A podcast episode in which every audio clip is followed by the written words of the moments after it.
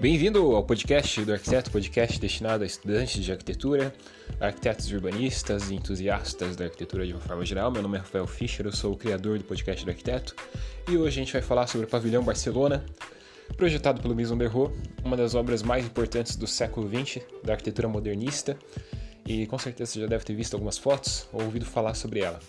Mas antes, a gente, eu gostaria só, a gente, eu gostaria só de lembrar que você pode fazer um download de um e-book com lições de, arquitetos, de arquitetos modernistas e contemporâneos. Você também pode entrar em contato com o podcast do arquiteto no. Ah, não falei o link né, do, do download. Você tem que entrar no site www.podcastdoarquiteto.com. Daí tem a barra downloads, você acessa lá e consegue fazer o download. Você pode entrar em contato, né, como eu estava dizendo, com o Podcast do Arquiteto no Instagram, arroba Podcast do Arquiteto, ou no meu perfil pessoal, arroba Rafael. Você pode mandar sugestões, dicas, críticas, elogios e ajudar a definir as pautas do podcast, dos episódios do podcast. E você pode compartilhar os episódios do podcast com outras pessoas, com colegas, com estudantes de arquitetura, de arquitetura que você conheça, com colegas arquitetos, porque isso ajuda bastante a crescer o podcast e é um estímulo muito bom para a gente continuar fazendo esse projeto aqui. Apesar de que há uma coisa que eu queria falar para você, só que eu vou falar no final desse episódio.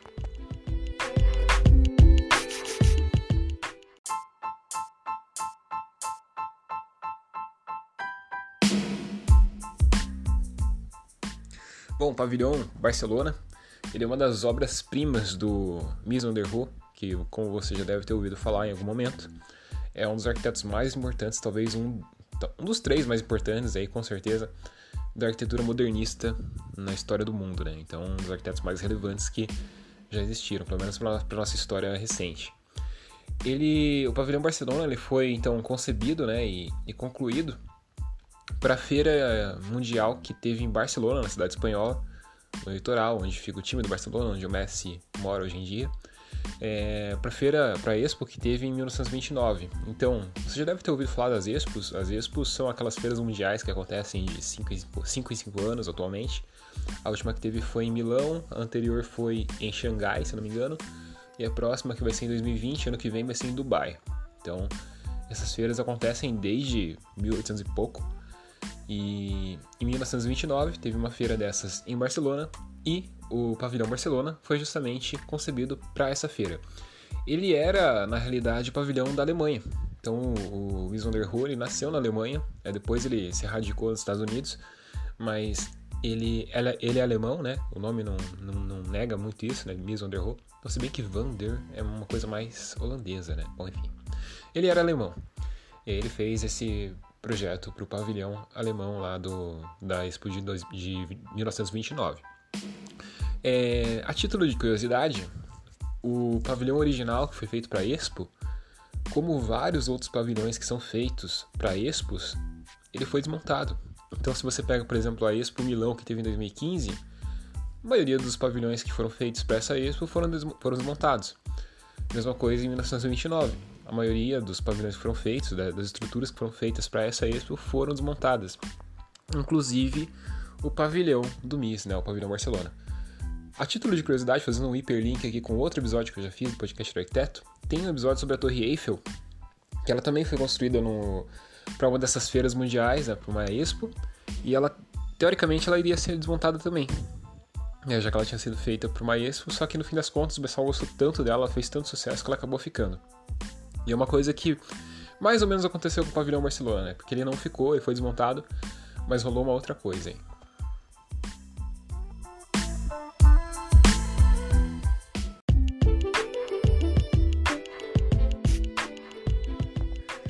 Então o pavilhão Barcelona ele foi tão importante assim para a história da arquitetura moderna, modernista, e era uma das obras mais relevantes, com certeza, aí do, feitas pelo MIS, que ele acabou sendo reconstruído no exato mesmo lugar que ele tinha sido construído em 1929, só que isso é na década de 80. Então, se você for para Barcelona hoje em dia, lá perto do Montjuic, que é onde está localizado o pavilhão Barcelona, e for visitar o pavilhão, o pavilhão que você vai encontrar, na realidade, é uma reconstrução do pavilhão original. Então ele não é exatamente o pavilhão, pavilhão original, apesar de ter sido construído exatamente como era o pavilhão original. esse pavilhão, como que, ele, como que ele é, né? Como que ele, caso você nunca tenha visto uma foto, impossível, porque a foto da capa desse episódio vai ser uma foto do pavilhão. Mas de qualquer forma, se você está se perguntando como que é esse pavilhão, ele é basicamente uma laje plana, bem plana, bem leve, bem esbelta, bem bonita, elegante, elevada em relação ao solo e que é sustentada por oito pilares, oito colunas metálicas, digamos assim, e também por dentro dele ele é permeado por vários planos verticais.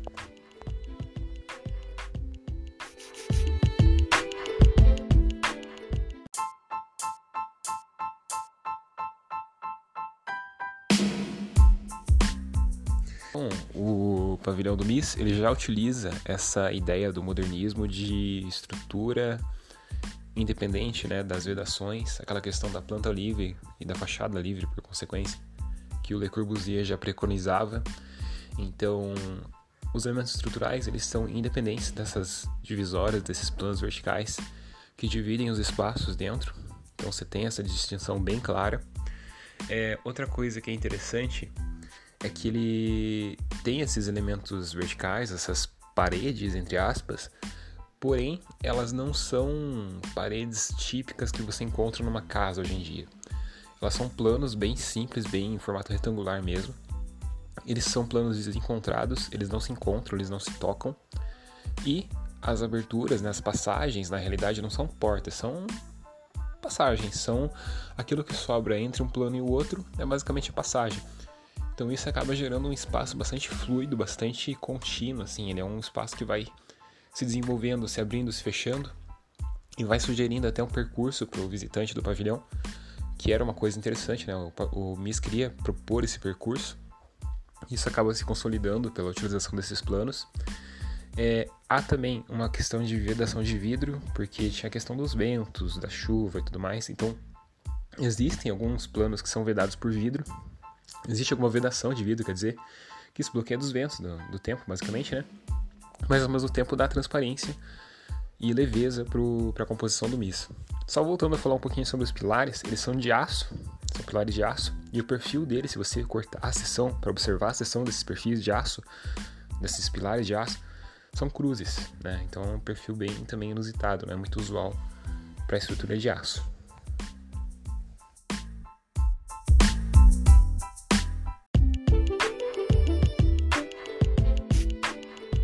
Bom, algumas curiosidades sobre o pavilhão Barcelona. Primeira, dentro do, do pavilhão você tem uma estátua, né, um, uma, uma escultura, digamos assim. Na realidade, você tem um pátio, você entra no pavilhão, você percorre aquelas primeiras paredes ali, aquelas primeiras divisórias, você chega num pátio fechado que tem um espelho d'água. E aí dentro disso você tem uma estátua, e ela tá tipo com a mão na cara, assim, se protegendo do sol. E é legal porque o sol realmente bate naquela direção. Então dá pra ver que ela tá, tipo, fazendo um esforço para se proteger do sol. Então, se você for lá num horário legal, num horário adequado, você vai conseguir tirar uma foto bem bacana da estátua se protegendo do sol. Outra coisa é que um pavilhão desse, um pavilhão único como esse, também exigia um mobiliário específico e personalizado para essa situação. E foi nesse contexto que o Mies acabou projetando a cadeira Barcelona, aquela cadeira extremamente famosa, extremamente icônica, que você vê em vários, várias exposições de design, várias obras relevantes do modernismo, né? aquela cadeira bem esbelta, bem bonita, bem singela, bem elegante. A cadeira Barcelona foi projetada para esse pavilhão. E finalmente, outra coisa que é bem forte assim é a questão dos materiais que são utilizados no pavilhão revestimento do piso, feito com umas pedras bem bonitas, bem nobres. E tem todo um cuidado com o encaixe dessas pedras, né? não é uma coisa tosca, é uma coisa muito bem feita. E os mármores, as vedações, os planos verticais, no caso, nas paredes, elas são todas revestidas com mármore. E tem um, e é um mármore muito bonito, é um mármore travertino, se não me engano. E ele tem todo um padrão, assim, muito bonito, muito agradável ao olhar. E tem toda a preocupação, obviamente, com o encaixe dessas peças de mármore. Então, é uma coisa bem alemã, é uma coisa bem precisa, bem sofisticada e bem muito bem feita.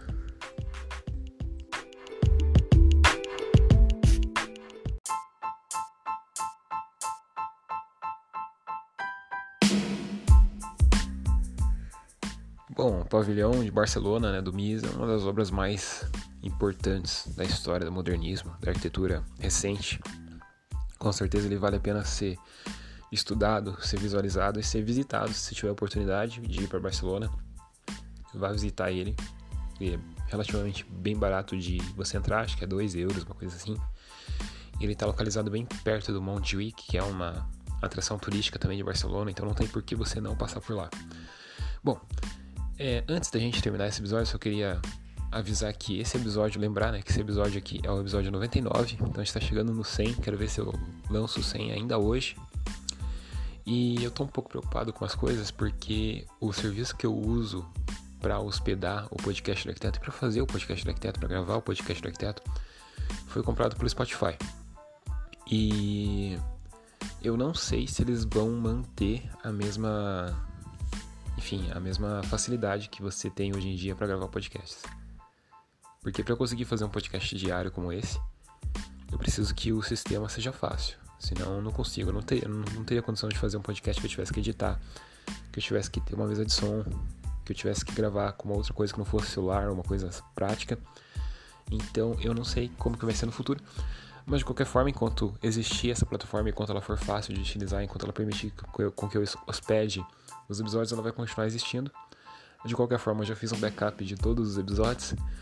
Então, se porventura eles saírem do ar por conta do serviço ser tirado do ar, por conta dele ter sido comprado pelo Spotify, eu vou colocar em algum outro host, não vai, não vai ser perdido esse conteúdo.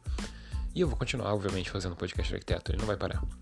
Mas vamos torcer aí para que o serviço não, não seja extinto, né? que o Spotify simplesmente não acabe com ele. E sim, melhore ele e torne o podcast ainda mais acessível ainda mais fácil de ser feito por todo mundo.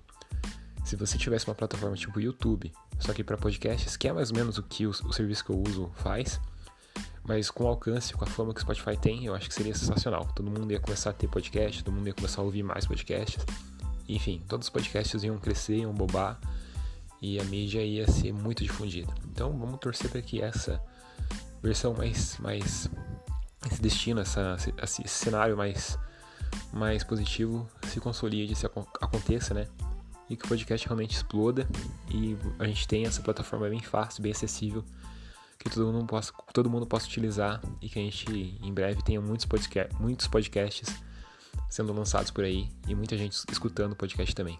Então é isso. Um abraço para você. Valeu, falou, até mais.